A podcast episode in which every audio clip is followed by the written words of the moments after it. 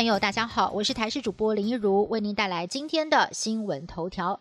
首先来关心的是国内的新冠肺炎疫情，在今天没有新增病例，截至目前为止累积五百三十例确诊。倒是日本又检出了自台湾入境的无症状阳性个案，我国也持续的进行疫调。这三名个案分别是一女两男，均是日本籍，年龄介在四十多岁到六十多岁中间，而其中有一个人长期居住在台湾，但是经常往返台日两地。而在国际疫情方面，指挥中心即日起将斯里兰卡自中低风险国家移除，柬埔寨则是调整为中低风险国家。根据路透社的报道，川普政府再通知国会两项对台军售案，包括了 MQ 九无人机，还有陆基鱼叉反舰飞弹，价格大约是在五十亿美元左右。军事专家分析，无人机侦察范围涵盖了整个台海，将可成为顺风耳，还有千里眼。而这次采购的鱼叉飞弹，补足了最后一块拼图，让台湾成为全球唯一配备四款鱼叉飞弹的国家。加上拥有两百公里以上的射程，将可直接攻击对岸集结船舰，堪称是近期军购最敏感，也是让中国大陆解放军相当头痛的武器。美国总统大选剩下最后的倒数二十一天，总统川普回归了竞选活动的第二天，来到了摇摆州宾州造势。不过现场依然不见口罩、社交距离等防疫措施，甚至呢，根据美国媒体的报道，竞选团队只要求在总统背后会出现在镜头前的支持者戴上口罩，其他人就不管了。而川普染疫之后的造势活动也频频出现了防疫破口，已经有多人确诊，这也引发了部分必须要跟随川普行程的记者相当不满哦，很怕自己也会染疫，发起了悲歌活动，甚至呢是拒绝采访造势活动。而美国总统川普有可能在大选前突然访问台湾吗？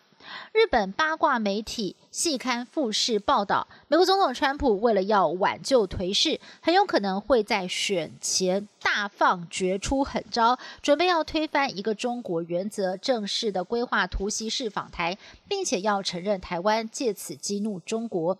报道一出，引发了国内政坛非常的担忧。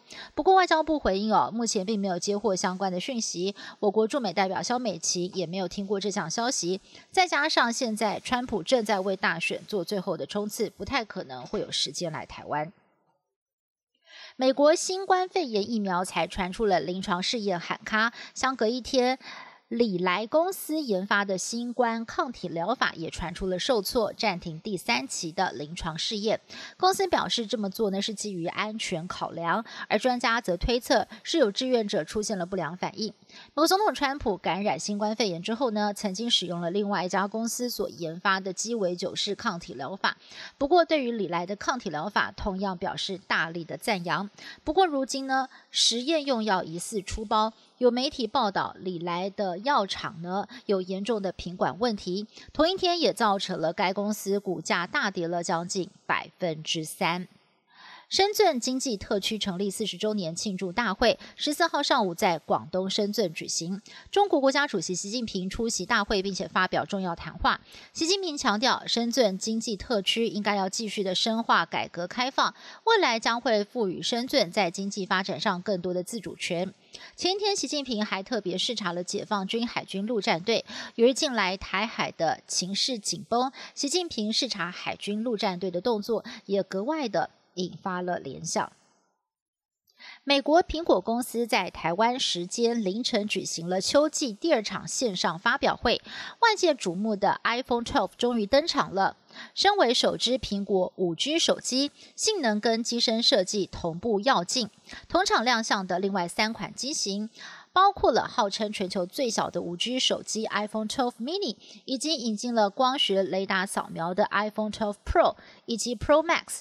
这次台湾确定列入首波预购还有贩售名单，iPhone 12最低台币两万六千九百块钱。本节新闻由台视新闻制作，感谢您的收听。更多的新闻内容，请锁定台视各节新闻以及台视新闻 YouTube 频道。